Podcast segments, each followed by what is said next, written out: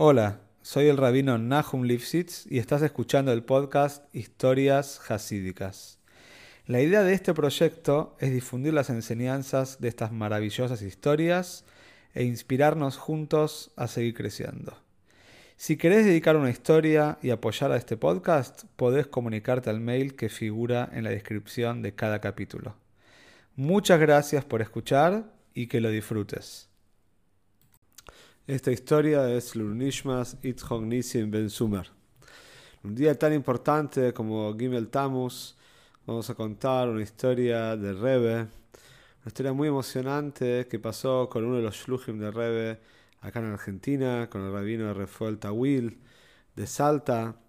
Y él cuenta que en el año 2000 él estuvo en México, en lo que fue los comienzos de Jabad en México, si bien por supuesto, hubo enviados de Jabad en México durante muchos años y fueron a repartir matches, etc. Pero un Beit Jabad estable empezó más o menos en los años 2000. Ahí está hasta hoy en día el rabino Maislich. Y el rabino Tawil cuenta que él llegó a México, era un bojer, un estudiante de la yeshiva, junto con algunos amigos. Era la fiesta de Hanukkah y habían organizado alguna serie de actividades para la comunidad judía de México. Y entre una de las cosas, por supuesto, que siempre hacemos, y en Hanukkah es muy especial, es el tema de Mipchoim. Estos Bohrim se pararon eh, a la salida de un supermercado kosher que hay en la Ciudad de México, en el Distrito Federal, y empezaron a repartir Hanukiot y explicando la importancia de la fiesta de Hanukkah para todos los Yehudim. Por supuesto también repartían velas de llaves, también ponían chilim a la gente. Y de repente se acerca una persona y el rabino Tawil le pregunta si tiene una Hanukkah, empieza a hablar con él. Y de repente el hombre dice, ah, ustedes son de Jabal. Dice, sí, por supuesto, somos de Jabal. Dice, uff, tengo una historia para contarles del Rebe. Rabino Tawil le preguntó, ¿ah, ¿lo conoces al Rebe? ¿Usted conoció al Rebe?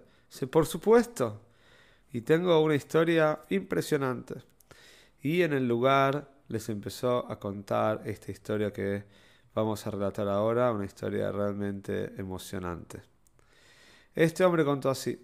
Dice, yo vengo de una familia tradicional eh, acá en México. Mi familia era una familia que le gustaba ir a la sinagoga, mis padres, ir al shul, comíamos kosher, éramos personas, si bien no éramos ortodoxos, no éramos tan religiosos, pero sí éramos muy, muy tradicionales. un día mi hermano llegó con la noticia de que está por casarse con una mujer no judía. Él empezó a decir que está enamorado, que ya la conoció hace un tiempo, había ocultado esta, esta noticia, pero ahora llegó el momento de contar a los padres que él estaba 100% seguro que quería casarse con esta mujer, después de que había eh, pensado y había calculado si realmente era para él o no era para él, llegó a la conclusión de que esta era la mujer de su vida y se quería casar. Mientras tanto, el padre estaba y la madre desesperados. Trataron, hicieron todos los intentos para explicarle que para no es una buena elección para un yudí casarse con una mujer que no sea yudía. ¿ah? Pero este chico, este joven, el hermano del que estaba relatando esta historia, era un joven muy pero muy caprichoso, muy terco, y le explicó a los padres que no hay nada que puedan hacer, que él está ya preparando todo para el casamiento. Incluso están buscando ya un salón, están preparando un catering, ya están organizando una fiesta. El padre realmente del chico estaba desesperado, no sabía lo que hacer, recurrió a sus mejores amigos, gente que lo aconseje, a rabinos ahí en México, pero no, no lograba dar en la tecla cómo poder hacer para poder explicarle al hijo que esta era una elección no correcta para él. Hasta que finalmente habló con un rabino que él conocía. Este hombre viajaba mucho por negocios, así cuenta eh, este, esta persona que está contando el maíz, él cuenta, mi papá viajaba mucho, mucho por negocios.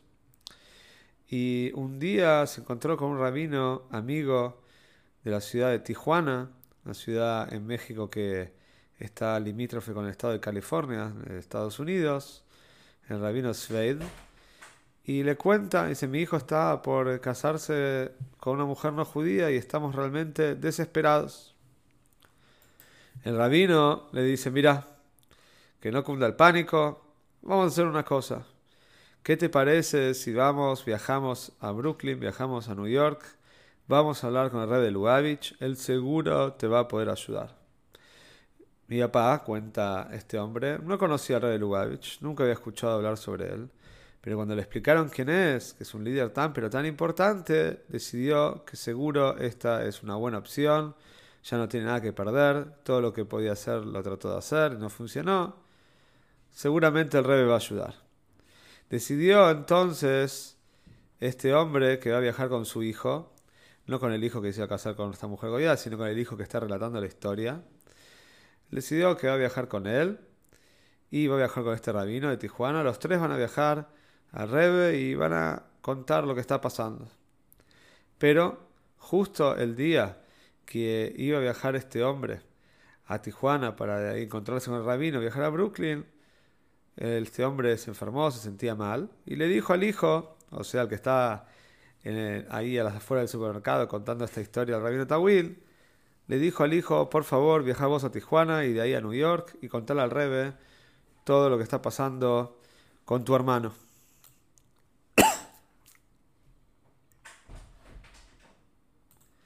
Y así fue, como cuenta este hombre, dice yo viajé junto al rabino de Tijuana, llegamos a Brooklyn, era un ambiente que yo no conocía.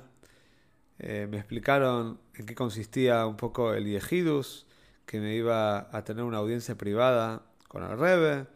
Me di cuenta que lo venía a visitar al Rebe no solamente Hasidim, sino todo tipo de personas.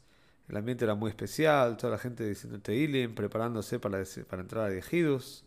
Él mismo vio como al rabino que lo acompañaba estaba muy muy concentrado diciendo durante varias horas Teilim hasta que tocó el turno de que pudieron entrar. Este hombre cuenta, yo entré y me quedé totalmente estupefacto, me quedé muy impresionado con la de las pony, con la belleza de la cara, la, lo especial de la cara del Rebe. Me di cuenta que es una persona totalmente fuera de serie, de otro mundo. Y le conté el caso, le conté la historia de mi hermano, que pronto está por casarse con una mujer no judía y que en la familia estamos realmente desesperados. No sabemos ya qué hacer para que esto no pase. El rebe lo miró y le dijo, quédate tranquilo, todo va a estar bien, solamente te pido que le informes a tu papá lo siguiente. El rebe sacó de su cajón tres dólares, le dio tres dólares a este, a este joven y le dijo, decirle a tu papá que empiece a cumplir de manera estricta el tema de kashrus, comer kosher, el tema de Taras Amishpoje, de pureza familiar, y también que empiece a dar tzedoke. Sí le dijo, y todo va a estar bien. Cuando yo salí, cuenta este joven, le dije al rabino de Tijuana, me quedé impresionado, cómo el rebe habló tan pero tan seguro. Y el rabino me explicó que el rebe no acaba de dar una broje, o el rebe no acaba de decir su deseo personal, sino el rebe acaba de dar una avtoje el rey acaba de asegurar que todo va a estar bien. El rey no dijo que Mirta Shem quizás va a estar bien o dio una bendición para que esté todo bien. No, el rey dijo va a estar todo bien, quede tranquilo que va a estar todo bien. No hay algo más grande que el rey directamente te asegure algo, un aptoje del rey. Este joven volvió, se cuenta a México Capital, al Distrito Federal, habló con el padre, le contó, le dio los tres dólares del Rebe y le, explicó lo que el Rebe quiere de él. El hombre se puso a pensar, ¿qué quiere el Rebe cuando se refiere a kashrus, a comer kosher? Ya era una familia que realmente comían kosher. Hasta que en un momento se dio cuenta, reflexionando, que él viaja cada tanto a Suiza por negocios.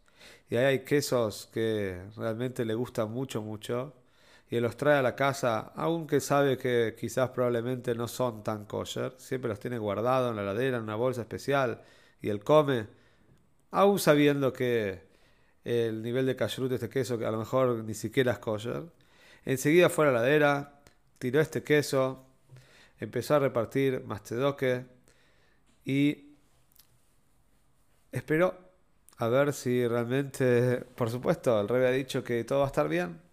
Pero el tiempo pasaba, se estaba por observar el casamiento de este joven y nada parecía indicar que algo iba a cambiar. Todo estaba, los preparativos, el salón, el catering, los invitados, las invitaciones, el vestido de la novia, todo estaba preparándose, estaba en camino de, que realizarse el casamiento. Los padres estaban esperando el milagro. Dos días antes del casamiento, el novio se enferma. No se enferma de manera grave, pero tienen que hospitalizarlo, tienen que internarlo. Y le avisan que seguramente va a salir rápidamente, pero lo tuvieron que internar.